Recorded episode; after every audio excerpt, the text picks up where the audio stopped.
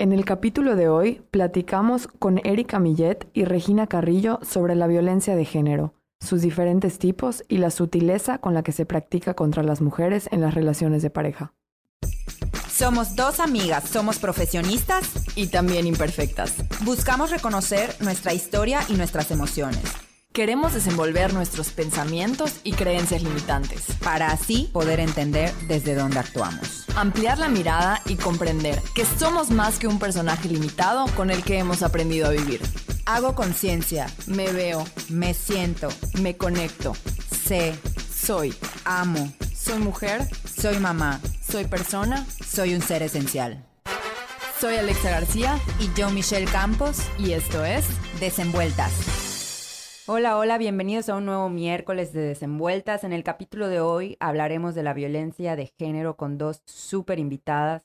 Como siempre, yo trato de prepararme un poquito sobre el tema, hacer algunas notas, leer, googleo por ahí violencia de género, a ver qué, qué, qué sale. Y bueno, me sorprendí mucho encontrando una cifra que, que, me alarmó, ¿no? Y es que nueve de cada diez adolescentes sufren violencia en el noviazgo. Sabemos que la violencia tiene diferentes ámbitos en donde se lleva a cabo, puede ser laboral, de pareja, etcétera, pero sí hoy me gustaría mucho que parte de, de la plática vaya dirigida a todas esas sutiles formas de violencia que hemos normalizado de alguna manera y que está presente en muchas de las relaciones, ¿no? Yo ya después de unos años de tener un poco más de información, pues me doy cuenta de que he tenido relaciones violentas sin darme cuenta mucho por esta falta de información y también algo de lo que yo creo hablaremos es por estar en una etapa de vulnerabilidad. Justo antier estaba en una clase y, y salió al tema de manera muy casual como muchas de las mujeres que estábamos tomando esta clase en algún punto habían estado en una relación sumamente violenta de violencia psicológica, ¿no? Que es como la más sutil. Y, y, todas decían como, es que yo estaba en ese momento con una autoestima terrible, en una etapa de, de mucha depresión, de mucha ansiedad. Y creo que eso es algo súper importante a reconocer, que normalmente cuando ocurre, porque pareciera que no, que no les pasa, por ejemplo, y lo platicábamos, ¿no? A las psicólogas. O sea, nosotras que somos psicólogas decimos, ¿cómo es posible, ¿no? Que, que nosotras mismas podemos, podamos estar involucradas en este tipo de relaciones. Y yo creo que mucho tiene que ver esta etapa de vulnerabilidad en la que te encuentras. Tan es así que yo creo, por ejemplo, que si ahorita me sacas una lista de conductas violentas, muchas de, ellas yo la viví sin darme cuenta y con mucha tristeza, pues reconozco lo inconsciente que era yo de, de, toda esta información. Entonces creo que es súper importante hablar de eso, ¿no? Y además, pues de todo lo que está pasando también ahorita. Sí, yo creo que desde, desde pequeñas crecemos con con la idea de las niñas buenas no hacen nada, las niñas chicas, grandes, medianas, crecemos llenas de reglas, llenas de protocolos, no hagas esto, no hagas lo otro, siéntate de esta manera, haz las cosas de la otra. Y lo que yo pienso es que, o sea, tampoco se les enseña a estas niñas que cuando rompe alguien más esas reglas, ellas no tienen la culpa. Tampoco se les enseña eso, ¿no? Si alguien, si están chicas y alguien toca sus partes privadas cuando ellas saben que nadie debería de tocar sus partes privadas, entonces es algo que les genera culpa, les genera silencio, les genera, pues, ansiedad de sentir tú eres la responsable de los actos de alguien más. Entonces, creo que en la crianza a los hombres no se les responsabiliza. Cuando les pasa algo, piensan, yo no fui una niña buena, yo no fui una niña buena, no importa lo que el otro haya hecho, yo no seguí las reglas que me dijeron, los estereotipos que yo tenía que seguir. Creo que también muchas mujeres pensamos que todo lo que nos pasa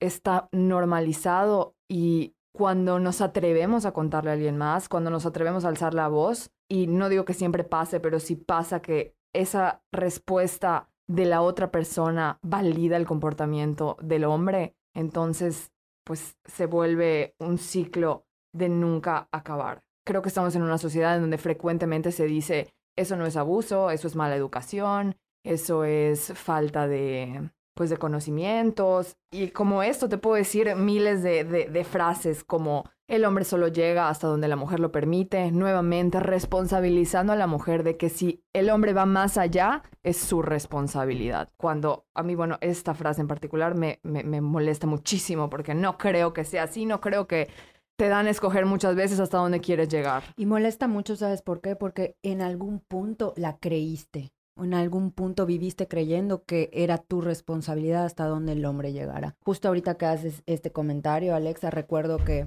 ahorita en noviembre que subí una publicación por el Día Internacional de la Lucha contra la Violencia de la Mujer. Bueno, yo ponía como, es violencia, sí te pide que no te lleves con tal, sí te pide que cambies tu manera de vestir, etcétera, etcétera, etcétera, ¿no? Y alguien contestó, violencia o falta de educación. Y yo le respondí, ¿no? En las redes, violencia con todas sus letras. Y es precisamente eso, la normalización de todas estas conductas que seguimos creyendo que es falta de educación. Entonces, sin más preámbulo, bienvenidas Regina, bienvenida Erika. Gracias por estar aquí. Muchas gracias a ustedes por, por invitarme otra vez, en mi caso, ¿no? es la segunda vez que estoy en, en, en, este espacio, me da mucho gusto venir a hablar de este tema. Yo me siento muy honrada, es la primera vez que estoy con ustedes y, y, la verdad compartir con Regina este espacio y con ustedes que, bueno, si el programa o el podcast se acabara en este momento, creo que ya sentaron muchos puntos muy interesantes sobre,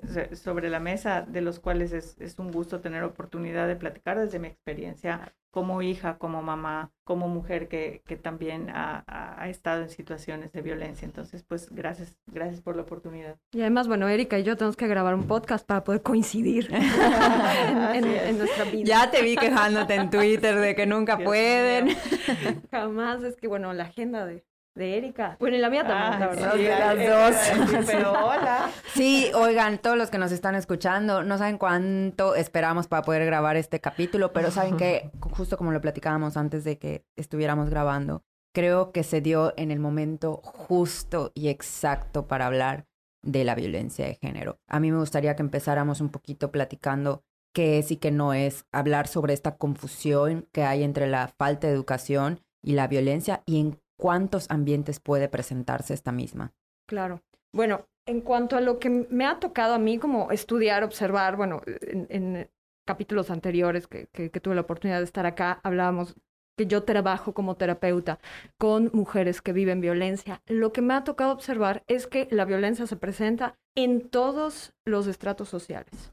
En todos los estratos sociales existe como un mito de que eh, principalmente en, en las clases pues más bajas, en las clases más marginadas, allá la violencia es mucho mayor y la realidad es que puede ser que tenga expresiones hasta cierto punto como más visibles por el manejo más que en los medios, más evidentes, pero la violencia es algo que está presente en todos los estratos y que ahorita hablabas de estadísticas que tienen que ver con adolescentes, pero cuando hablamos de, mujeres en general, siete de cada diez mujeres, ocho de cada diez mujeres en México ha experimentado algún tipo de violencia. Y muchas veces, más de la mitad de los casos, eh, es por parte de personas cercanas a ella. Y, y ahorita que dices eso, sí, por personas cercanas a ella, que además deberían ser las personas que estén cuidando y protegiendo a niñas, jóvenes, ¿no? Y algo que nosotras enseñamos mucho en nuestro taller de prevención al abuso infantil es que los papás tienen esta idea de que el abusador es un hombre encapuchado, raro, casi deformado, se lo imaginan como un monstruo y es perdón, pero muchas veces el tío al que todo el mundo adora, que tiene un encanto para tratar a la gente. Entonces es importante visibilizar esto, ¿no? No es el, el, que, el desconocido que está escondido atrás del arbusto en el parque. No es así en la gran mayoría de las yo casos. Yo creo que desde el, el hecho de haber nacido en una en un país como el nuestro, en una sociedad como, como la nuestra, ya nos, ya nos pone en una situación en la que deberíamos estar como muy conscientes y pasa todo lo contrario, ¿no? O sea, eh, hemos normalizado tanto que creo que aquí el tema que ustedes han puesto sobre la mesa de aprender a distinguir la violencia ante tanta, ante tanta permisividad y tanta sutileza que normalizamos desde la manera en la que nos, en la que nos crían y desde la manera en la que, en la que los hombres se defienden unos a otros y la manera en la que en la que a veces fallamos en educar a nuestros hijos porque traemos todos estos constructos sociales que nos hacen transmitirlo a veces de manera a lo mejor eh, inconsciente. Eh, yo creo que eh, es, el punto clave, ¿no? Como, aprender a identificar cómo les damos a, nuestras hijas y cómo les damos a otras mujeres, incluso adultas, herramientas para que sepan que esto de, lo que hablabas en un principio, que es eh, la, culpa que cargamos como mujeres siempre, ¿no? Porque yo lo permití, porque, porque yo me lo busqué, porque yo lo propicié, porque yo di pie, que, que, que la podamos identificar y que lo podamos ir erradicando en nuestra vida. Creo que la culpa es el lastre más grande que, que cargamos, cargamos como mujeres mexicanas, latinoamericanas. Sí. Y lo peor es que esto se perpetúa todo el tiempo, o sea, no hay nadie que te diga, sí hay, claro, pero en, en, en la cultura ya está muy normalizado el que te digan, sí, pero ¿qué hiciste tú? Sí, pero en dónde, o sea, ¿en qué situación te pusiste tú para que esto pasara? ¿O qué dijiste antes para que él te contestara así o te dijera eso? O sea, siempre hay un ¿Qué estabas haciendo tú? Siempre se devuelve la, la responsabilidad a, a, la, víctima, víctima o en este caso, cuando hablamos de violencia de género, a, la, a, las mujeres. Y yo me quedaba pensando mucho con esta introducción que, que dieron, me quedaba pensando mucho en la conversación previa que tuvimos a, a esta grabación, en donde pues compartíamos y hablábamos, pues de nosotras cuatro, tres habían estado en una relación violenta y la única que no había estado en una relación violenta había sido yo y me ponía a pensar, ¿no? Porque no me quedé satisfecha con la, con la respuesta de por qué yo no, ¿no? Entonces me ponía a pensar y la conclusión a la que llegué es que ha sido suerte, nada más, suerte porque el hecho de estar en una situación de vulnerabilidad probablemente hace que si estás eh, frente a una relación violenta te sea más difícil salir. Pero estar en una relación violenta en esta sociedad es cuestión de suerte. Exacto, si hasta el no, momento yo no, no he estado en una, es porque, me, o sea, saludos a todos mis ex, o sea, es, ha sido completamente una cuestión de suerte con herramientas. Me va, hoy por hoy me sería más sencillo identificarlo tal vez y echar mano de recursos para salir de allá pero que me violenten no depende de mí, no dependió de nadie, no depende de, más que del que decide ejercer la violencia. Eso es lo que hay que dejar claro. No depende de mí, depende del que decidió ejercer esta violencia. Exactamente, exactamente. Ahora, irme de esa situación, depende bueno, acá, eh, bueno, implica un montón de cosas. Algunas dependen de ti, otras no tanto, por eso puede ser tan difícil, ¿no? Salir, porque hay que tener mucho cuidado en esta narrativa de decir, es que ¿por qué no se va? Cuando pudiera, es, ahí sí es su decisión irse. A ver, no siempre es la decisión de la víctima o de la mujer o de la persona que está viviendo violencia, irse. Como tampoco es su decisión, es eh, eh, que alguien decide ejercer violencia sobre ti, sea un extraño, sea tu pareja, sea alguien de tu familia o quien sea. Pero sí, o sea, vivir violencia en esta sociedad o no vivirla es cuestión de suerte y de circunstancias más que de otra cosa. Y, y, y me da mucha tristeza reconocer que, que cuando he tocado estos temas con hombres, les cuesta mucho entender como eh, ¿por, qué, ¿por, qué, estamos ya alzando tanto la voz, no? Y, y, nos están matando y de repente escuchas respuestas como, igual los hombres los matan, ¿eh? sí, claro. Y, y, dices, todo. el otro día... Es un clásico de toda sobremesa. Sí, sí, sí, sí el otro día, el otro día me pasó algo que, como ya sabía que íbamos a venir a, a, grabar el capítulo, fue muy consciente, o sea, en todo el momento fui consciente de lo que estaba ocurriendo y que seguramente es algo que vivo todos los días y que, pues como ya es parte común de, del día a día, no, no lo estoy pensando, ¿no? Y fue tan sencillo como estacionarme en el Oxxo, que está a la vuelta de mi casa, y que están sentados, me imagino que hay una obra por ahí cerca, están construyendo algo, no lo sé, y habían muchos albañiles, gente de, de construcción, trabajadores, sentados como en la escarpa del Oxxo. Y desde el momento en el que me estacioné, que no había otro cajón más que el que quedaba exactamente al lado de ellos, fue un pensamiento de, ay no, uh -huh. no quiero bajarme, qué incómodo. Y, y, de bajarme así como, y no quiero que me estén viendo.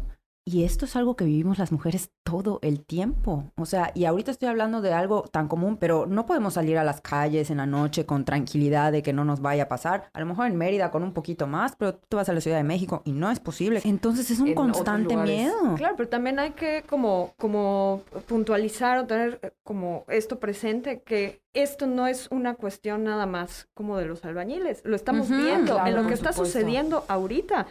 O sea, este caso de muchos hombres, más de 1.200 hombres, en una escuela privada, una universidad de privada. prestigio. De prestigio, clase alta, media alta. Bueno, de varias universidades. Y de varias privadas. universidades también, bueno, no nada Sí, más. no solo fue varias universidades de prestigio de la ciudad están, eh, estuvieron en un grupo dedicado a compartir contenido sin consentimiento de otras mujeres sexualizándolas. Es exactamente lo mismo que hacen, ¿no? Como el cliché del albañila, que, pero esto sucede también y esta violencia es ejercida también por, la, por, por los hombres A- a mí con preparación, por- con...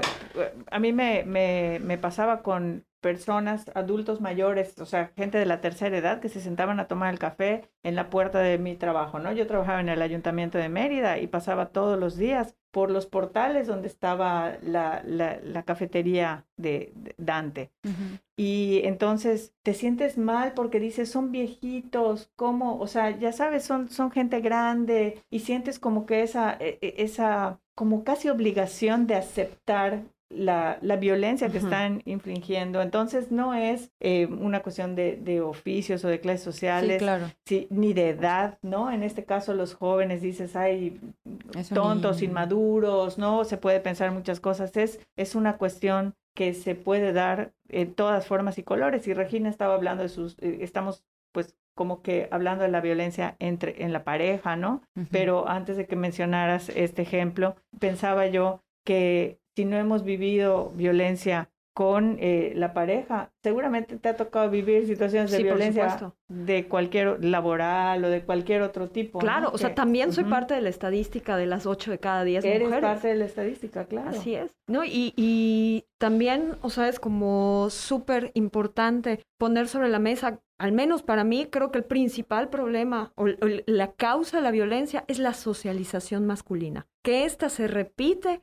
en cualquier estrato social, en cualquier trabajo u oficio, en casi cualquier lugar del mundo, o sea, en cualquier lugar a donde, geográfico, punto geográfico, la socialización masculina, entendiéndolo como parte de la masculinidad, el ejercicio del poder, la violencia, el poseer a la otra persona, el obje- Sí, volver sí, objeto sí, a la sí, otra persona. Justo, estos justo esto pensaba con esto del, del grupo de Telegram, ¿no? O sea, este grupo, y nos asusta cuando escuchamos 1200, pero son muchos más porque este grupo simplemente visibiliza, como lo platicábamos tú y yo, Alexa, cómo se sigue ejerciendo sobre la mujer esta violencia de tratarla meramente como un producto para su propio consumo y satisfacción, ¿no? Y, y, y, bueno, todavía peor en esta situación que además al ser expuestos se burlen y planeen la manera de mudarse a otro grupo para seguir obteniendo esta información. A mí honestamente no deja de sorprenderme el, el- el cinismo y la naturalidad con la que nos siguen violentando, ¿no? Es que Y- pueden, pueden, porque, porque, o sea, eh, eh, quienes están ejerciendo o cometiendo un delito son ellos, no las mujeres expuestas en esas fotos o videos, pero quienes tienen que pasar por un proceso de vergüenza son esas mujeres. ¿Y qué, y qué, o sea, qué comentarios recibieron? Y a siguen raíz de esto? recibiendo. No, o sea que a mí me dijeron, no, pues es que las mujeres también son parte de, de esto, ¿no? Ellas pues mandan las fotos, son parte activa. Y yo, Y es el comentario de, chicas, por favor, no se tomen la foto. Claro. ¿no? Seguimos responsabilizando No, a la en- víctima. Y en mi grupo de literatura, eh, un- uno de los integrantes dijo, oye, es que eso es a lo que nos lleva el libertinaje, ¿no? O sea, Dios. esa fue la, la, ex- la exclamación. Y gracias a Dios creo que estamos avanzando un poco, ¿no? Ya desde que se pueda estar discutiendo con este fervor sobre el tema, yo creo que es, Sí. es, es dar pasitos a- a- al frente. Mi Claro. mismo marido me decía hoy en la mañana que nos ha costado mucho trabajo también como que convencerlo de, de, de algunos de estos conceptos, ¿no? Me decía, pues es que creo que el feminismo sí funciona. Y Claro, en, claro. su, en su candor me decía, sí funciona porque, porque nos educa, porque podemos hablar de estas cosas, ¿no? Ah, Yo quisiera, no sé si discutir, preguntar una, una duda que me, que me sigue generando, sobre todo a partir de este tema de lo del grupo que está sonando mucho en redes sociales. A mí me, me da la impresión y con mucha tristeza reconozco que esta no es la primera vez que ocurre algo relacionado con la violencia digital en nuestra ciudad y que siempre veo mucho descontento. Voy a hacer un paréntesis. Me ha tocado ver en todos estos días una publicación de un hombre. Todas las demás son de mujeres, lo que regresamos al punto, tienen un pacto porque, perdón, pero veo a muchas mujeres indignadas y me tocó ver un hombre que subiera a sus redes sociales. ¿Dónde están todos los demás hombres? Y, quería decir, discutir esta parte de siempre noto mucha molestia en las redes sociales. Sin embargo, con mucha tristeza me doy cuenta de que a veces no veo que haya más que esto, ¿no? O sea, y sé que, la, que el subir a las redes sociales, eh, de alguna manera, como tú decías, Regina, eh, nos unimos con el enojo que nos sirve de alguna manera para visibilizar todo esto, pero ¿dónde están las consecuencias reales? ¿Qué pasa con la ley Olimpia? ¿Qué pasa con la universidad? ¿Qué, papel juegan los papás que muchas veces son quienes protegen a sus hijos de recibir las consecuencias que se merecen o, eh, que, marca la ley, ¿no? Para, para este tipo de casos, o sea, completamente. O sea, ¿qué puedo hacer yo además de subir mi publicación? Ay, es un, es, pero, es un tema súper complicado. Antes de eso, tú tuiteaste algo ayer, antier, no me acuerdo, que decía... Ay, no, no lo recuerdo, pero quiero que lo expliques. Es que nos enoja como sociedad, todavía como sociedad bastante patriarcal, nos enoja mucho que la mujer que las mujeres ejerzan libremente su sexualidad desde el placer también y desde el disfrute y el goce. Eso parece que incomoda a todo mundo. O sea, si es para la maternidad, ah, está bien, no nos enteramos. Pero si es para otra cosa, entonces no, no se puede. Pero ¿por qué no? ¿Por qué no? O sea, esto es como juzgar a las mujeres duramente en comparación con cosas que a los hombres se les ha permitido hacer históricamente siempre. No, y se les ha aplaudido. No y se, les, ha aplaudido. Y se ha vuelto gracioso cuando alguna figura pública sale eh, o se filtra algún video ¿no? de algún hombre en una situación así. Todo se vuelve chiste, se vuelve chascarrillo, se vuelve... No acaba con la carrera de ningún hombre que se filtra no pasa nada, ¿no? Y sus amigos, sale hasta en comerciales después y sus amigos haciendo guasa de, del asunto cuando si hubiera sido al, revés, esa mujer acaba juzgada, eh, sin trabajo, no, pierden su sin trabajo, sin, el respeto de, de, quienes la rodean. he escuchado casos incluso de hace ya 20 años en donde era, o sea, una alumna de la universidad era expulsada incluso por, eh, porque salían a la luz sus fotos, ¿no? Cuando en realidad tomarse fotos y compartirlas con tu pareja o con una persona con la que te estés compartiendo sexoafectivamente es tu derecho y no tiene absolutamente nada de malo, aunque la sociedad quiera seguir señalándolo como moralmente incorrecto. Pero en realidad es parte de las prácticas que hacen las personas por voluntad propia, tendría que ser además, por voluntad propia, para disfrutar, gozar y compartirse y pasarla bien. Eso no tiene nada de malo. Querer pasarla bien no tiene nada de malo.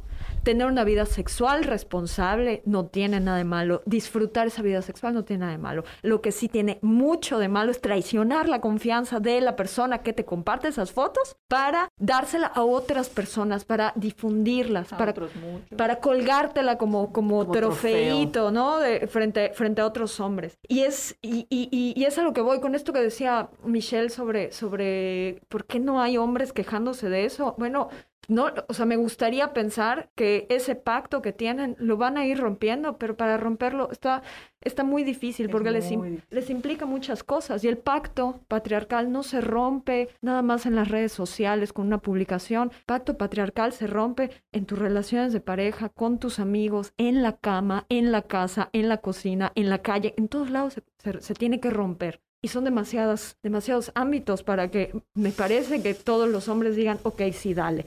¿Por qué? Porque pierden muchos privilegios al hacerlo. Y nadie quiere perder privilegios. Sí, el otro día escuchaba a alguien hablar de no, las, los, todos tenemos, todos los seres humanos tenemos los mismos derechos. Cuando uno tiene más derechos que otro, no son derechos, son privilegios. Exactamente. Y, y los hombres tienen muchos de estos. O sea, gozan. Y, y, cuando decía, es que lo hacen porque pueden hacerlo, porque hasta la propia sociedad y opinión pública se, se, se inclina más a, a, señalar a las mujeres que comparten su foto con una persona que la persona que la agarra y la difunde, ¿no? Entonces esto de niñas no se tomen fotos, no, es a ver, niños, porque no sé por qué nos encanta infantilizar, ¿verdad? Pero, a ver, hombres, dejen de traicionar a las personas que confiaron en ustedes. Claro. En todos los sentidos, más en esto digo, tengo que reconocer que, que dentro de todo lo, lo, enojada que he estado en la semana y triste y etcétera, algo que, me dio mucho gusto ver, la verdad no, no estoy muy, muy al tanto del tema, pero vi que en la una, de las, una de estas universidades varias alumnas se unieron para hacer una protesta y bueno, esta universidad además es mi universidad, ¿no? Y, reconozco que a lo mejor si esto hubiera ocurrido en el momento en el que yo era una alumna, no estoy tan segura de que hubiera habido tal protesta. No estoy, o sea, y, y, no soy tan... No, no hubiera No, no me gradué hace 25 años, ¿verdad? Me gradué hace unos, ¿qué? ¿Seis años? Seis años. Seis años y puedo ver este, este avance, ¿no? Pero, pero sí, de verdad que toda la semana ha sido un malestar emocional incluso completamente desanimada, ¿no? Esto, esto que les digo de, híjole, sí voy a subir mi publicación, híjole, qué padre, todas las mujeres estamos allá molestas, pero, pero ¿dónde está la verdadera consecuencia de estos? Es que es frustrante y además es desgastante porque no solamente tenemos que padecer el, el, el, el pesar que nos causa ver la realidad como la estamos planteando y como la estamos platicando en este momento, sino también estar continuamente teniendo que explicarnos ante todos los que nos rodean, ¿no? Ya sea familiares, ya sea gente con la que, con la que interactuamos. Entonces se vuelve un desgaste que, que, que, que termina por, por pesar, pero creo que ahí está la lucha, ¿no? En, en no desanimar Sí. cada día y Y- en encontrar los canales y las herramientas. Y también hacían comentarios como, ¿y pues qué va a hacer la universidad? O sea, la universidad no puede hacer nada. Y yo decía, ¿cómo? Sí, claro que ¿Cómo?". puede. Está- y me y no solo lo que puedes hacer como consecuencias para esto, sino todo lo que tendrías que empezar a implementar en tu educación para todas estas generaciones. Claro, ¿no? porque si pensamos solo en la lógica de mala acción y castigo, entonces lo que estamos haciendo es poner una curita, algo que es bastante grande, nada más vamos a cortar una cabeza y como la Así hidra van a salir más. O sea, hay que pensar también en cómo se puede reparar realmente Prevenir. el daño. ¿Cómo? ¿Cómo, Regina? ¿Cómo como, como mamás de niños. O sea, yo soy mamá de niño y es mi frustración, o sea, toda la vida, crecer a un niño que verdaderamente, un- a un niño feminista. O sea, Uno puede ser feminista, pero puede ser un colaborador, ¿no? Claro, desde, desde muchas corrientes dirían, no, bueno, los hombres no pueden ser feministas, pero el feminismo no es la, la única lucha antipatriarcal, hay otras. Y la cuestión es que las mujeres, a mí no me preocupa, las mujeres llevamos años luz de, de avance frente a la reflexión de la violencia en nuestro lugar en la sociedad, etcétera. Los hombres son los que todavía están en pañales frente a eso. Entonces sí, o sea, si eres mamá de un niño, tienes una responsabilidad enorme en criarlo libre de esa socialización que decíamos que es súper difícil. Si eres O mamá sea, de niño y mamá de niña también. Sí, pero siento que hoy en día Hoy en es mucho más fácil criar niñas que se salgan de los estereotipos de género. Sí, que sí, criar sí. varones que se salgan de los estereotipos Exacto. de Sí, sí, sí, género. Por eso es correcto, pero luego esas niñas que crecen, y, y- y lo digo pensando un poco en la, en la experiencia que tengo con mis hijas adultas que tienen parejas, ¿no? Esas niñas, si crecen en esta conciencia, pueden ayudar también o contribuir a esta,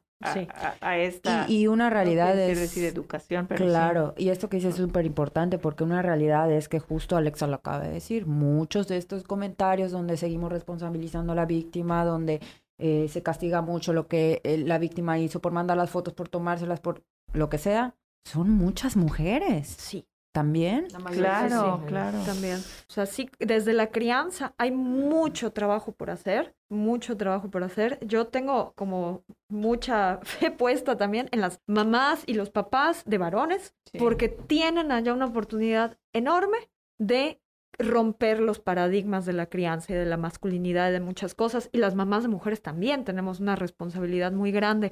Ahora, no nada más podemos poner todas nuestras nuestras esperanzas en la crianza de los niños y niñas, sino también en las acciones que se pueden tomar ahorita. Y creo que mucho que se puede hacer es empezar a intentar revertir la narrativa. O sea, si todo es señalar a la víctima, es jalar el, el reflector hacia los victimarios todo el tiempo. Hace, hace unos días me estaba dando cuenta de una cuenta en Instagram que yo sigo eh, sobre derechos humanos, que de un tiempo para acá, cuando publica cosas que tienen que ver con feminicidios o infanticidios o cosas por el estilo, ya no publica las fotos de las víctimas. Porque eso es lo que casi todos asesinan a niña en Ujú. Estado de México, ¿no? Y te ponen la foto de la niña, a veces Con se- los ojos. tapados. con los ojos tapados, pero está ya la foto de la niña. No. Esta cuenta publica las fotos de los victimarios, de quien secuestró, de quien asesinó, de quien hizo esto. O sea, y esto me parece, Claro. me parece sutil, pero me parece muy Un importante. discurso Porque es un cambio de discurso. Es, ah, vamos a hablar de los que están haciendo daño también. claro. No nada más de las víctimas, que, que, que esas incluso hasta, hasta se sobreexplota su historia en muchos sentidos, ¿no? Para, para, para vender o para, por, cuestiones amarillistas. Pero vamos a hablar de los victimarios, de los que están ejerciendo la violencia, de quiénes son ellos, quiénes son esos 1.200 que están en el grupo, en qué universidades están, no para ir a, a echarles huevos a, a, sus casas, ¿no? O sea, no, no con la intención de vamos a difundir sus datos personales, no, no, no. O sea, que se sepa que esto no puede seguir pasando. Claro. Que esto no puede seguir pasando, que esto la sociedad no lo va a seguir solapando. Por eso tenemos que cambiar la narrativa y sí tenemos que presionar a las instituciones. Sí, porque algo que, que yo creo que ha pasado en muchos años atrás es que sí ha habido una sociedad cómplice y un gobierno cómplice también de todo esto. Sí. Puso en el grupo ese que les comentaba que se estaba debatiendo esto esta mañana, estaban hablando de eso, ¿no? De la consecuencia, de qué sigue y qué se puede hacer. No va a pasar nada porque van a denunciar y no van a pasar nada. Y quien dice que no va a pasar nada lo hace desde esta, desde esta, eh, como, como desde este orgullo de haber eh, concluido su punto, ¿no? De que para empezar no compartan lo que tienen que compartir, no, no se tomen fotos desde el libertinaje, porque no, no hay quien les pueda ayudar si así lo hacen. Me explico, o sea, como Sí. que no va a haber eh, otra manera más que eh, el, el restringirse esos derechos para estar seguras. Exacto. Exacto. Y entonces sí eh, tenemos que exigir a las autoridades, exigir a las, las instituciones, instituciones. en este caso como primera instancia, que hagan ejercicio de, de sus, De de, su- sus facultades para poner castigos ejemplares que nos ayuden a poder dar Claro. confianza a las mujeres que sufren violencia, a, a- a denunciar, a atreverse a alzar la voz, porque Porque sí, mucho eso pasa. muchas no, No hacen denuncian ni no pasa siquiera. nada finalmente. ¿no? Efectivamente, y Claro. acá, fíjense, el, el peso de la, de la mirada a la opinión pública y lo cultural. Estamos hablando de dos acciones. Tomarse fotos como mujer, me tomo fotos y la comparto. Y la otra es como hombre recibir esa foto y compartirla con otros sin el consentimiento de la otra persona. Una de estas dos acciones es delito, la otra no. No es delito. Y aún así se sigue enfocando en no se tomen fotos. En la acción que no es delito. Claro. En la acción que no es delito, con todo y que hoy por hoy ya hay legislación frente a eso, ¿no? A nivel nacional. Pero pues para aplicar las leyes ahí se necesita Exacto, mucha allá- voluntad política Ajá, también. es ¿no? allá donde voy. Ajá, está, está la ley, pero ¿dó- ¿en qué momento? Pues no hay, que, no hay que quitar el, el pe- el- el dedo del renglón. Ahora, esto es un tipo de violencia que es la digital, pero hay otras que, que, que es relativamente nueva, relativamente nueva, porque esto de compartir fotos, yo ya Sí. lo había oído Sí, desde la época de mis papás. Pero sí es relativamente nueva. Ah, yo, yo me pregunto, ¿cuá- ¿van a seguir inventando nuevas formas de violentarnos?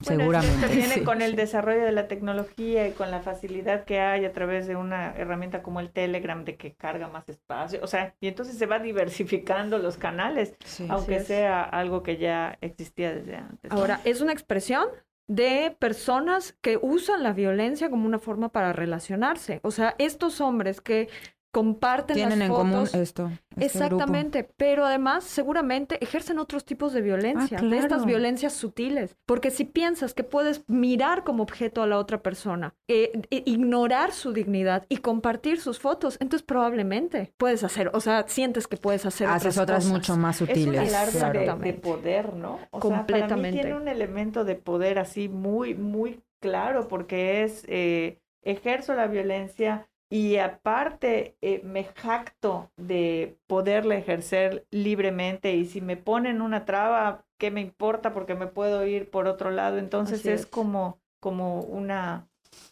una manifestación muy O sea, explícita. justo lo que diferencia a la violencia de la agresividad o de la agresión es el poder. Ese es el punto eh, clave que dirían algunos autores y autoras, ¿no? El poder es lo que hace la violencia ser violencia, porque la agresión, la agresividad es una respuesta evolutiva. Cuando te sientes eh, eh, Amenazada. Agredida. agredida, respondes, o incluso esta actitud agresiva que les sirve a muchas personas en lo laboral o algo. Con eso no estoy diciendo que le griten a sus No. empleados, no, sino que el poder es como tener esta garra de salir y hablar y enfrentar y confrontar y hacer lo que tienes que hacer, ¿no? La violencia, ya estamos hablando de un abuso de poder para someter a la otra persona, quitándole sus derechos más, más fundamentales, quitándole su dignidad. Esa es la violencia y esta se puede expresar desde lo digital, pero también desde lo físico, lo sexual, lo emocional, que es súper común. Pudiéramos hablar un poquito Sí. de eso. O sea, yo, yo la verdad estoy de verdad muy agradecida de que todo se haya acomodado de tal manera para que hoy pudiéramos grabar y hubiera y tuviéramos el espacio de tocar este tema de lo que está ocurriendo ahorita en Mérida, pero pero creo que es muy importante hablar de, de todas estas conductas que hemos normalizado en las relaciones, sobre todo de pareja.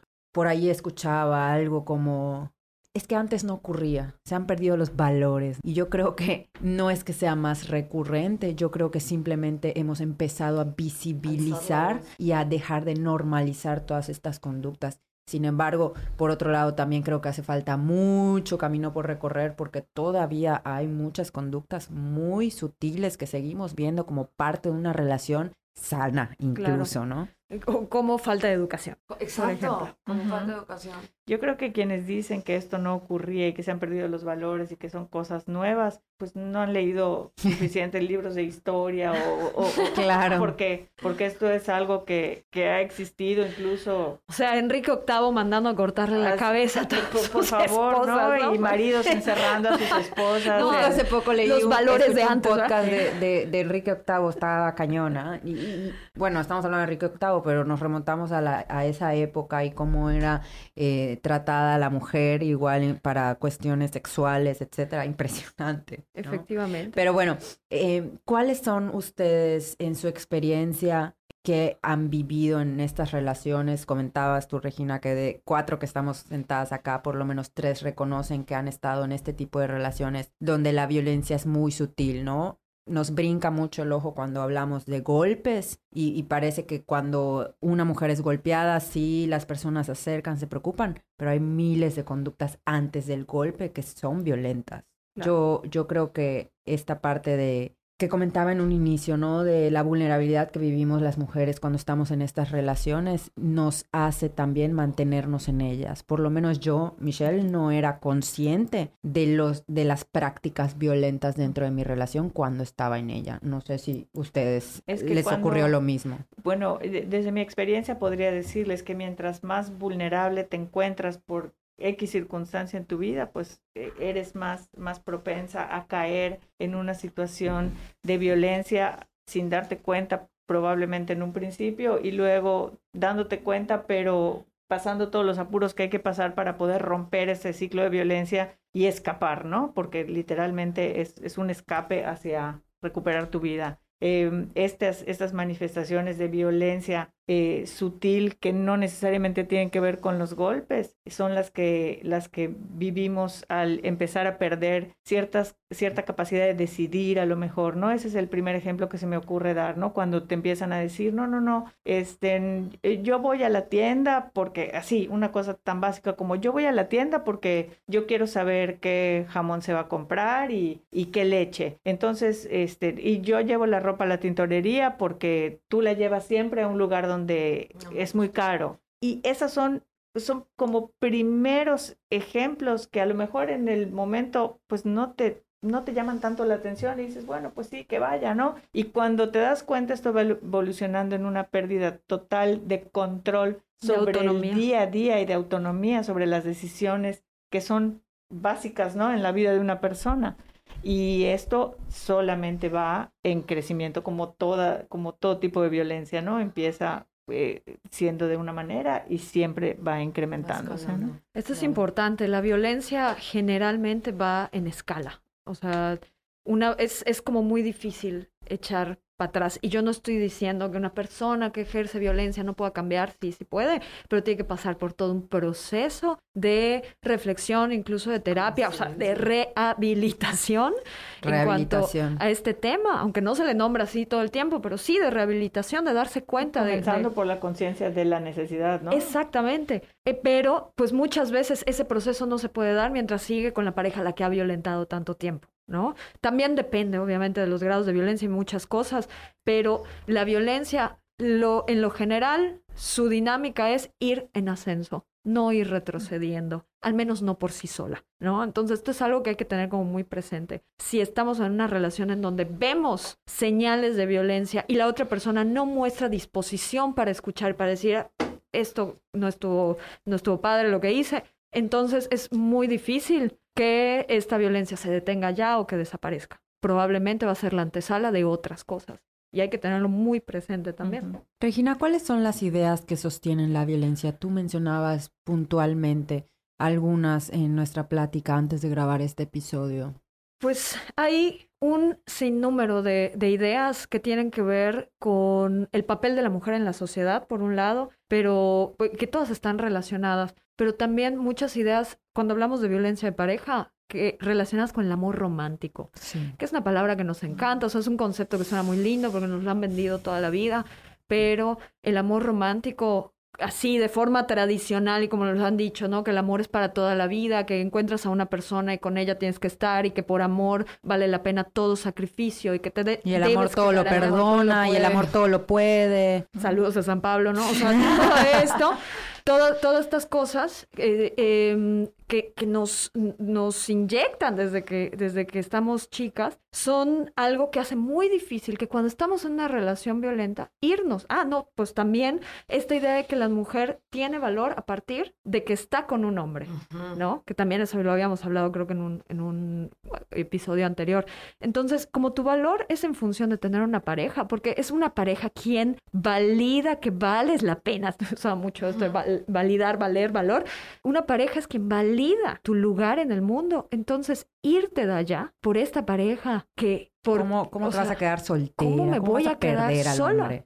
¿no? ¿Cómo me voy a quedar sola? Y esto sucede no solo en matrimonios, también en relaciones de noviazgo. Que podríamos decir, oye, te puedes ir de allá, no hay nada que... que No hay que- hijos, no, no, es, no, no hay Ajá, papelito. No hay papel, no hay nada, ¿no? Pero, pero ni así es tan sencillo. ¿Por qué? Porque una, estar con una pareja a tu lado es tener un lugar dentro de esta Y sociedad como dejar de estar con una pareja muchas veces es sinónimo de fracaso. Y- Claro. Y aceptar ese fracaso es muy duro, ¿no? Muy duro. Y Desde mi experiencia, otra vez eh, es era me divorcié dos veces, ¿no? Entonces la primera vez fue muy difícil, la segunda vez era cómo voy a salir de esta relación es otro fracaso, o sea, yo no puedo hacerle esto a mis papás, Exacto. no puedo mostrarme así ante el mundo, entonces asumir esa pues e- ese sentido de fracaso es muy difícil, ¿no? Entonces, la violencia de pareja se sostiene en la idea del amor romántico, de que, de que por amor vale la pena todo y por mantener esta familia vale la pena todo.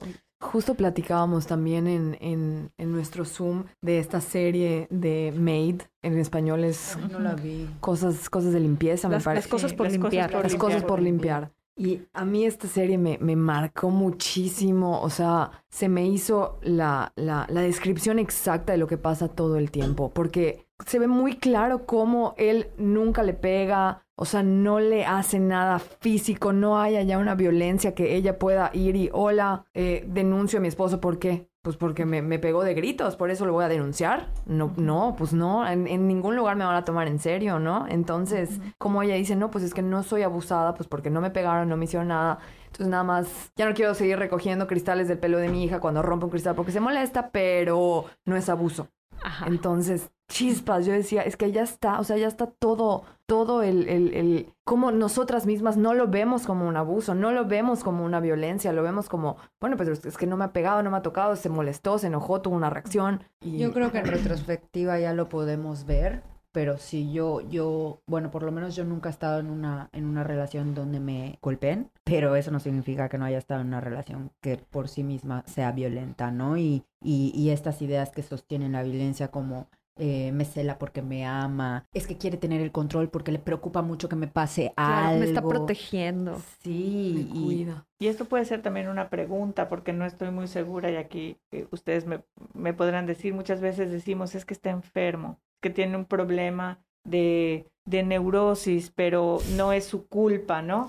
Entonces, no sé en qué momento podemos como mujeres trazar esa línea entre entender que la persona sí tiene un problema, a lo mejor algún desorden en la personalidad o algún problema de neurosis, pero que eso no tiene que ver con, con lo que nosotras ah, aceptamos o podemos señalar como, como una violencia que, que se nos está infligiendo, ¿no? claro. Ejerciendo. Y además, si la persona tiene un problema, pues para eso existen muchos tratamientos, ¿no? O sea, también la responsabilidad de, de uno mismo decir, bueno, sí soy un neurótico, sí tengo un problema, estoy enfermo, ok, voy y me lo, lo trato, ¿no? Lo trabajo. Pero además, qué bueno que tocas ese tema, porque Sí. me parece muy importante, porque con el tema de la violencia hacia las mujeres si no estuviéramos hablando de que existe un sistema que nos coloca a nosotras en una situación jerárquica inferior, que nos coloca a nosotras en una situación de objetos frente a un sujeto, que es el que manda, que es el que vale, que es el que toma las decisiones, que es el que tiene el poder, etcétera.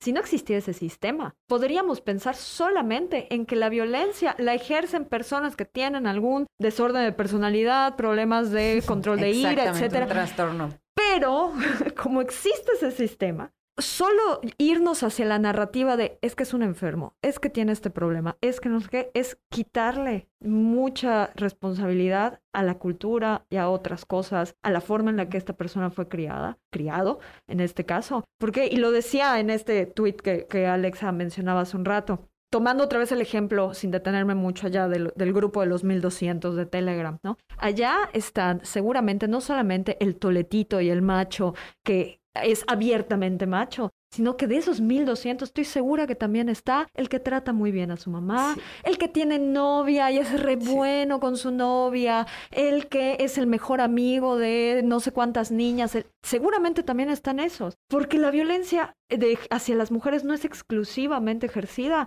por estos ogros machos con problemas para controlar su ira, sino que es ejercida por los hombres comunes y corrientes que han sido socializados hombres. Por eso es tan difícil que cuando tú digas, oye, pues me está pasando esto y esto, ¿cómo? Claro. No. Pero porque señalamos a los hombres que golpean, que por supuesto, pero no señalamos a los hombres, o sea, bueno, las mujeres sí, pero entre ellos no ven nada de malo estar en el grupo de amigos y mandarse packs. Eso es violencia. Eso es violencia.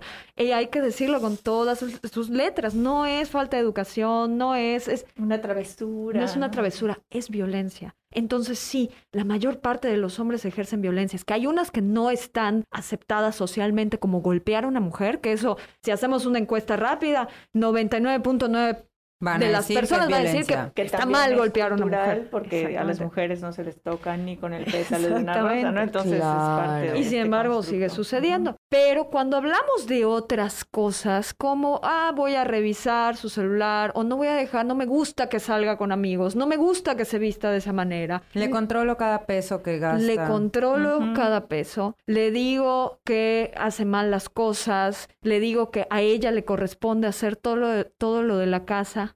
y ni siquiera le doy las gracias, ¿no? O sea, cuando es una tarea que tendría que ser de los dos, cuando es un trabajo, cuando es todo, pero es por ser mujer Me a ella le burlo toca. cuando Le tiene comento. iniciativa de hacer algo, de le trabajar. comento de la ropa que usa, ¿no? Aunque no te, eh, a lo mejor mi mamá dice que mi abuela, mi abuelo le escogió siempre su ropa, de una manera no violenta, ¿no? Pero era esto te traje y esto te pones. Dice que no recuerda que mi abuela se haya comprado nunca algo para ponerse. Imagínate. Y ahora a lo mejor no es así, pero ahora te comentan, ¿no? Y Ajá. Esa ropa y, eh, ajá, o una burla ingenua o este, inofensiva, digamos. ¿no? Cuando por fin la mujer dice, oye, ¿sabes qué? Esto no me parece. Estás loca, ¿qué te pasa? Seguro te Tiene un bajó". nombre. ¿cómo El? El gaslighting. gaslight. Gaslighting. Gaslighting. O sea, que es justamente, no voy a, a tomar por serio lo que estás diciendo porque estás loca. Sea, te voy a tirar a loca. Eso. O seguramente el- Eres en una tu tóxica. familia eso. que es, es uno de los elementos más, eh, Sí. más, recurrentes en las situaciones de violencia, ¿no? Porque tienen que menoscabar tu seguridad Así es. y, y- y- y tu conciencia sobre ti misma para poder ejercer violencia, Así finalmente, y control. No, esto del gaslighting está impresionante. O sea, Sí. yo es algo que escucho todo el tiempo, es algo que... Yo lo he visto. Sí, sí, sí, sí, sí. lo claro. he visto suceder frente a mis ojos, ¿no? Entre parejas. Sí, y, y de alguna manera lo que logran con esto es precisamente lo que dices, Erika, ¿no? O sea, te hacen dudar de tu propia percepción, de tu propio juicio. Entonces es cuando dices, ¿será que sí? ¿Será que sí estoy loca? ¿Será que sí estoy exagerando? ¿Será que esto que estoy sintiendo no es válido? Y entonces está cañón. Y creo que es una de las dificultades de encontrarnos en una relación violenta también. Bueno, yo, yo no sé aquí si me corrigen, pero la, normalmente estos violentadores tienen una capacidad de manipulación importante, sobre todo por sus víctimas que además se encuentran de alguna manera vulnerables. Entonces, para mí, creo que una de las dificultades de salir de una relación violenta es cómo tardamos en reconocer este maltrato psicológico que sigue siendo una forma de violencia, ¿no? Y que hoy por hoy tenemos una palabra como es gaslighting en inglés, pero que no existía hace unos años, es, es nueva, ¿no? Ni siquiera hace, hace cuánto. En español es luz de gas, tal cual. Sí, no, no hay una traducción en español para lo que implica. Entonces, a mí me gustaría que compartiéramos cómo, cómo ha sido para ustedes o en qué aspectos ha sido difícil dejar a sus parejas. Yo hace poco me encontraba en, en una plática de sobremesa y alguien decía algo como es que es que está luchando por su matrimonio.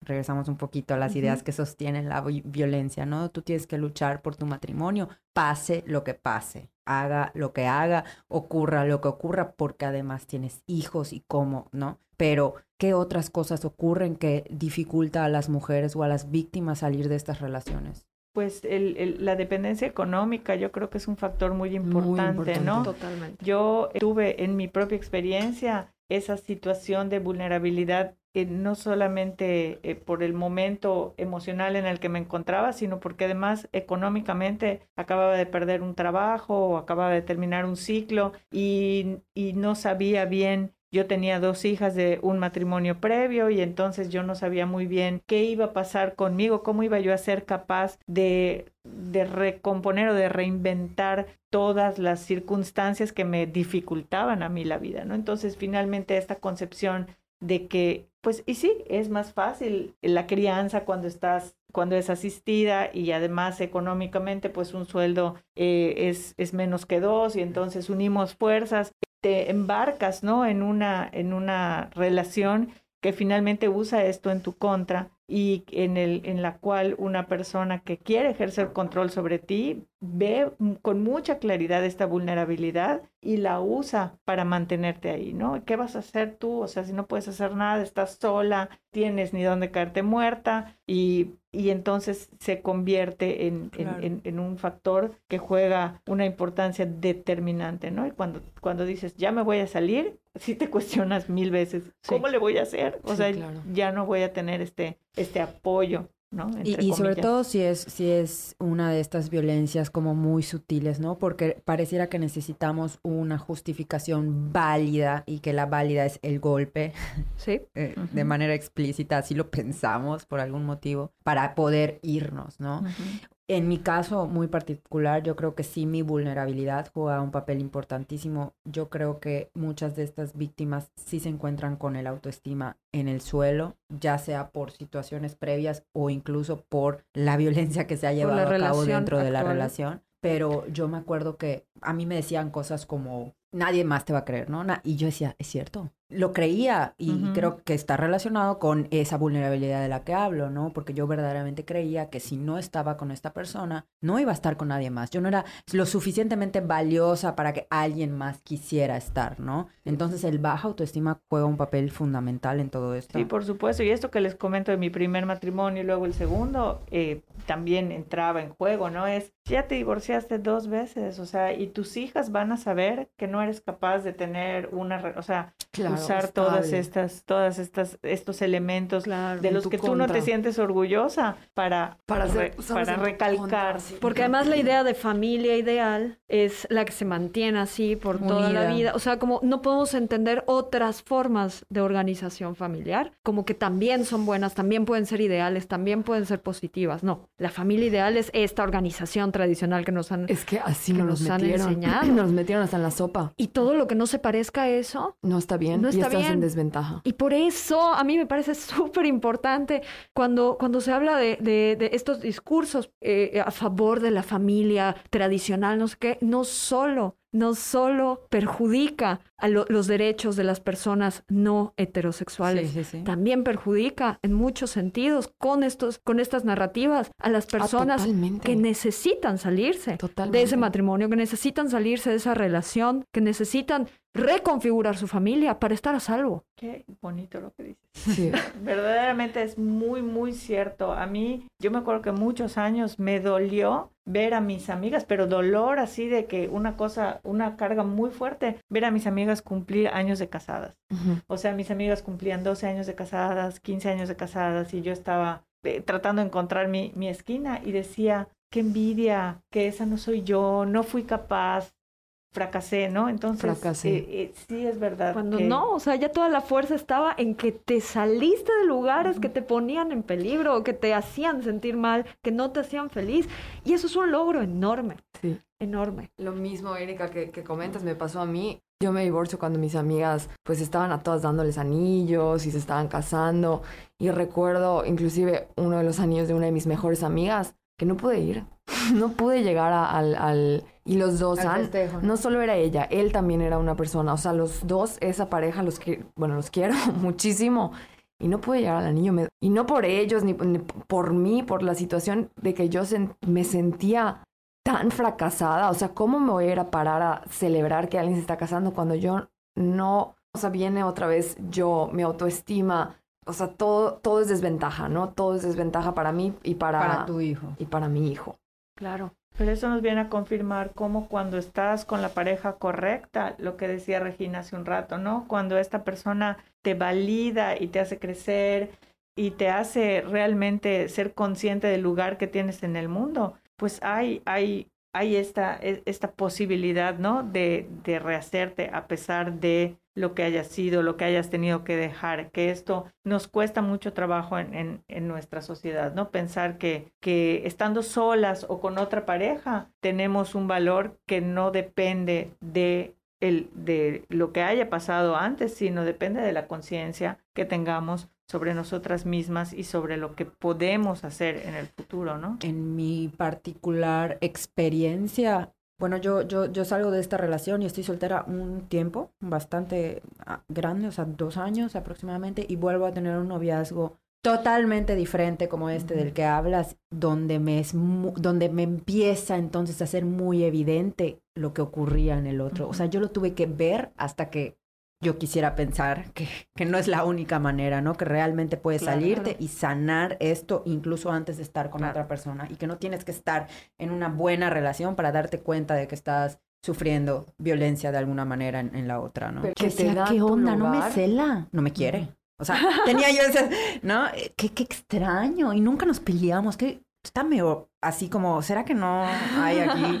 O sea, se me hacía raro. Claro, por supuesto. Yo, de- yo tengo una amiga que me acuerdo que antes eh, me llamaba la atención cómo podía decidir sobre las actividades que íbamos a hacer, ¿no? Que vamos a cenar, sí, vamos a cenar. Y yo decía, pero no le ha preguntado a su marido, ¿cómo va a decidir que vamos a cenar? O sea, pregúntale. Y, y así, eh, cosas por el estilo, ¿no? Y ahora, con el paso de los años, gracias a ella, al ejemplo de otras mujeres y a la relación en la que estoy ahora, me he podido dar cuenta de que, pues yo puedo decidir por mí y e invitar a mi pareja, ¿no? Y decir, o sea, sí podemos ambos hacer propuestas. Y eso era para mí algo Sí. como, ¿cómo? O sea, no, no hemos preguntado, o sea, ¿cómo no, no tienes esa libertad muchas veces que es tan básica, ¿no? Así es. Y esto, es que yo regreso mucho a, a los discursos porque vienen ahora sí desde la educación y cómo, cómo a los niños y a las niñas, cómo, qué expectativas les ponemos sobre la vida, ¿no? O sea, qué, de, de, de quiénes son y hacia dónde pueden ir. Esta insistencia en las niñas de cuando seas grande y te vas a casar y vas a tener hijos y vas a tener una familia, todo esto como un mandato. Un Es mandato. es súper fuerte. O sea, y, y, y yo no estoy diciendo que nadie se case, o si quieren que se, bueno, Que cada quien haga lo que que cada quien haga lo que quiera. Cásense no cásense, pero que sean felices con las decisiones que tomen. Y que el decidir algo, o sea, que, que decidir cualquier cosa no tenga que ser el comentario que arruina la cena de Navidad, ¿no? Cuando le dices a tu abuela, no, no quiero tener hijos, ¿no? En ese momento todos se quedan callados, ¿no? Es que tus decisiones te lleven a la felicidad responsablemente, obviamente sin pasar por encima de otras personas, pero que no tengan estos costos sociales de señalamiento o algo así, porque hacen justamente que las personas no se quieran ir. En, en donde yo trabajo, que eh, atendemos a mujeres que viven violencia, hemos comentado que en varias ocasiones nos hemos sorprendido, porque no nada más la cuestión económica y la autonomía es súper importante, pero esta idea de el matrimonio, la familia, El y acá- príncipe azul. acá me toque quedar y esta es mi cruz y todo esto es súper pesada, muy pesada, muchas real. veces ¿No- más. ¿No, has visto en redes últimamente mucho ese, e- e- ese- esos memes que se comparten que, que dice, eh, todos hablan de alejarse de las personas tóxicas o de salvarse, pero nadie habla del valor de quedarse, una, una cosa así, ¿no? No. Como, como validando esto que se, que se Ah, ha sí. perdido, ¿no? O antes no tirábamos las cosas cuando ya nos servían, nos quedábamos a repararlas, No, y- a y, por intentarlo. ejemplo, mi mamá que es divorciada, igual, alguna vez mi abuelita, que obviamente la amo, la quiero mucho y, y sé que no lo hace con mala intención, pero que tiene todas estas creencias súper arraigadas, es que fuiste floja, no quisiste, Ajá. no quisiste luchar, trabajar, claro. no Ándale. quisiste luchar. Bueno, a mi mamá la educaron así, Dios bendito, de alguna manera se salió de estas ideas, pero viene desde cuestiones tan pequeñas, ahorita que hablas de la crianza, ¿no? Yo discuto mucho, por ejemplo, como con esta idea de, no, es que los hombres pueden llegar más tarde que las mujeres. ¿Por? Ajá. ¿Por qué hacemos esta diferencia de que, de que, o sea, hay una estructura patriarcal que dice que los hombres pueden hacer ciertas cosas que las mujeres no pueden hacer? Es que las mujeres eh, tienen más peligros afuera, sí, por la violencia de género. O sea, O sea, por la violencia que estos hombres ejercen. Claro, Entonces, claro. mejor preocúpate, si- más que, que, que tu varón pueda llegar a las 5 de la mañana, preocúpate de que sea una persona decente. O sea, que no vaya por allá violentando a otras, poniendo en riesgo a otras personas. Pero No, y que alce la voz cuando vea a sus amigos también, haciendo o sea, otras que, que, cosas. que señale, que Que denuncie. señale, que diga, que pelee, que sea incómodo, que... Así es. y, y- y cortar con este prototipo de género de lo que es ser hombre y lo que es mujer. Yo no sé si lo he comentado en algún otro capítulo aquí en el podcast, pero creo que te lo he platicado a ti, que alguna vez estaba en, en esta misa de las bodas, eh, en específico me acuerdo de una, donde el discurso del padre, y tú, eh, Pedrita, vas a ser obediente y ¿qué? O sea, yo estaba en la misa así como retorcido mi cara y, y Andrés y mi mamá que estaban conmigo me decían, ya, yo es que no puede ser que esté diciendo esto el padre.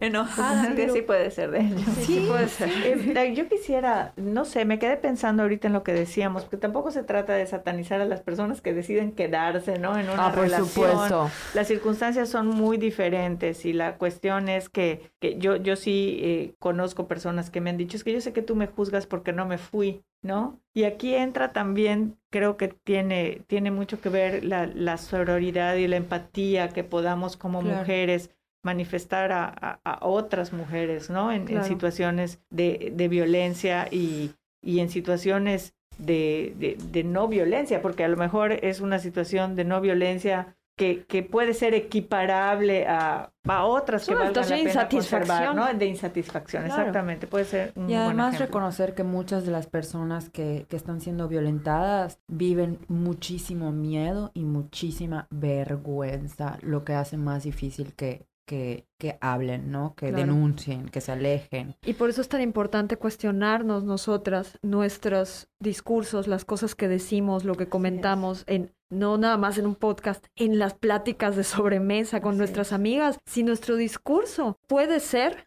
eh, recibido por la otra persona que pudiera estar viviendo una situación de violencia y que no lo sabemos, si nuestro discurso puede estar siendo recibido como un lugar seguro. O sea, para Así que esta es. persona diga, Sí, nosotros "Ok, podemos formar parte de este círculo de apoyo. Exactamente. Ok, estoy, estoy viendo en Alexa, en Michelle, una persona con quien puedo decir que no me estoy sintiendo bien o que estoy viviendo esto. Pero si nuestro discurso todo el tiempo es, ah, la familia perfecta, esto, el matrimonio es un gran logro, así, o cómo es asado". posible esas que se quedan, que no sé qué. No, Ah, todo Ajá. lo contrario, claro. Las que viven violencia es porque eh, no, porque tienen baja Ay, autoestima, otro porque no día- saben irse, porque no sé qué. Eso lo que hace es que no seamos un lugar Claro. seguro. Así es. Y el otro día eh, le mandé a Alexa justo un video de alguien que decía, además hombre, ¿no? Las que se quedan es porque les gusta que les peguen, ¿no? Claro. O sea, eso Ah, es, claro, es la, es desinformación más grande que existe. Una mujer se queda por muchas otras cosas Así es. que no es porque le guste que le peguen. Efectivamente, pero esa es la narrativa que les gusta decirse para justificarse. Claro. en, es- en- en- en esta violencia que ejercen. Y era lo que, a lo que iba hace un momento. Esta muchas veces no es una cuestión de económica nada más, sino que veíamos, por ejemplo, me tocó ver muchos casos de mujeres que ellas son las, las jefas de familia, económicamente hablando. Ellas, el, el marido es un bueno para nada, que no hace absolutamente nada, no ingresa nada. Y si ingresa algo, se lo gasta en alcohol. La que mantiene a la familia, la que tiene un trabajo, la que todo es ella. Y dices, ¿por qué no se va? ¿por qué no se va? Podría hacerlo, ¿no? podemos pensar. En otras ocasiones hemos visto, ¿no? Como eh, en caso de violencia física incluso, o sea, que, que la, la, mujer ha llegado al hospital, una mujer corpulenta, grande, y dices, bueno, el marido debe ser gigante, ¿no? Y cuando mm, vemos la foto del agresor, es un chaparrito. Entonces, acá lo que sucede no es una cuestión nada más de que los hombres sean más fuertes físicamente o de que los hombres tengan el dinero todo el tiempo. No, es una cuestión que está en la cultura y en las narrativas de yo me tengo que quedar, no me puedo ir porque sería un fracaso irme. Hay que tener mucho cuidado con, esto. Y ya para, pues para concluir, porque desgraciadamente ya se nos Creo que ha sido el, capítulo más largo, ¿ah?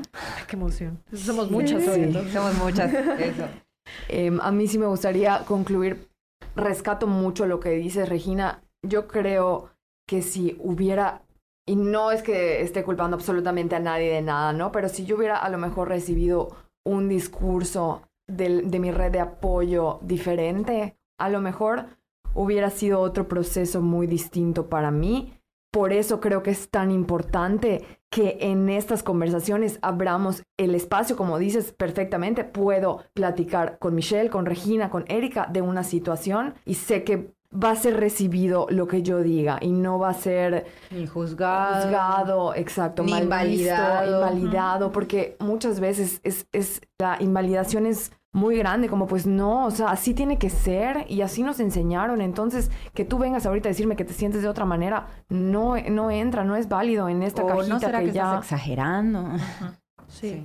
yo creo que tenemos que empezar a cuestionar muchas tradiciones, o sea, muchas cosas que nos han dicho que así son y así deben ser y que son la fórmula de la felicidad. Y cuestionar las tradiciones es lo más disruptivo del mundo, ¿no? Porque, eh, porque funciona, o sea, tienes que hacerlo desde el seno de tu familia y la familia muchas veces es pues lo más delicado, lo más cercano, crear esas incomodidades de las que siempre hablamos, ¿no? Es, es, es complejo y es difícil a pesar de que, de que sea un lugar de mucha confianza. Entonces sí es, sí es necesario, es difícil, pero hay que hacerlo, hay que levantar la voz. Yo quisiera concluir para todas las personas que todavía tienen a lo mejor que están escuchando esta duda de si están o no están en una relación violenta, hice una pequeña lista de cosas que pudieran sugerirte que en efecto lo estás y trate de que vaya desde lo más sutil hasta a lo mejor lo que ya nos empieza a brincar el ojo para que lo puedan identificar y es si revisa tu celular, redes sociales, correo, si critica o pretende que cambies tu manera de vestir, arreglarte, maquillarte o comportarte, si pretende que hagas dieta o ejercicio o te pone apodos que a ti no te gustan, si te prohíbe que realices ciertas actividades recreativas, académicas, etc., si te limita o te cela con amigos, compañeros, familiares, etc., si tiene arranques por el coraje que le causaste, si te insulta, si te obliga a tener relaciones sexuales o hacer cosas durante la relación sexual con las que no estás del todo cómoda o si te da miedo. Sus reacciones posiblemente podrías estar. Creo que el primer paso para hacer algo frente a esto es la conciencia y después de la conciencia buscar un círculo de apoyo que no necesariamente van a ser tus familiares porque esto es real. Muchas veces la familia, como bien decía Alexa, invalida o descalifica tus sentimientos, etcétera. Entonces, buscar un círculo de apoyo que pueda ser, no lo sé, a lo mejor incluso hasta una desconocida. De hecho, Regina, a mí me gustaría que hables de la fundación, cómo pueden encontrarla, por si alguien de alguna manera quiere hacerlo. Bueno, la, la, organización donde trabajo se llama APIS Sureste, Fundación para la Equidad. Estamos en la Ciudad de México y desde hace más de 20 años estamos acá, en, en Mérida. Y bueno, nos encargamos de atender a mujeres e infancias que viven violencia de cualquier tipo, específicamente, bueno, de género, pero puede ser violencia física, emocional, eh, sexual, digital, comunitaria específicamente, y les damos asesoría legal, atención terapéutica. Contamos con atención individual y también tenemos grupos. Y bueno, es completamente sin costo. Si alguien necesita eh, al menos como la orientación a la asesoría, pueden encontrarnos en redes sociales o les dejo el número también, que es 988-4048. Perfecto. Muchísimas gracias, Regina. Nos vemos el siguiente miércoles. Gracias por estar aquí, Erika, Regina. Gracias por compartirnos un poquito de su conocimiento y de su experiencia en este tema que creemos es fundamental. Bueno, Muchísimas gracias a ustedes por la oportunidad. Hasta luego. Nos vemos el siguiente miércoles en Desenvueltas.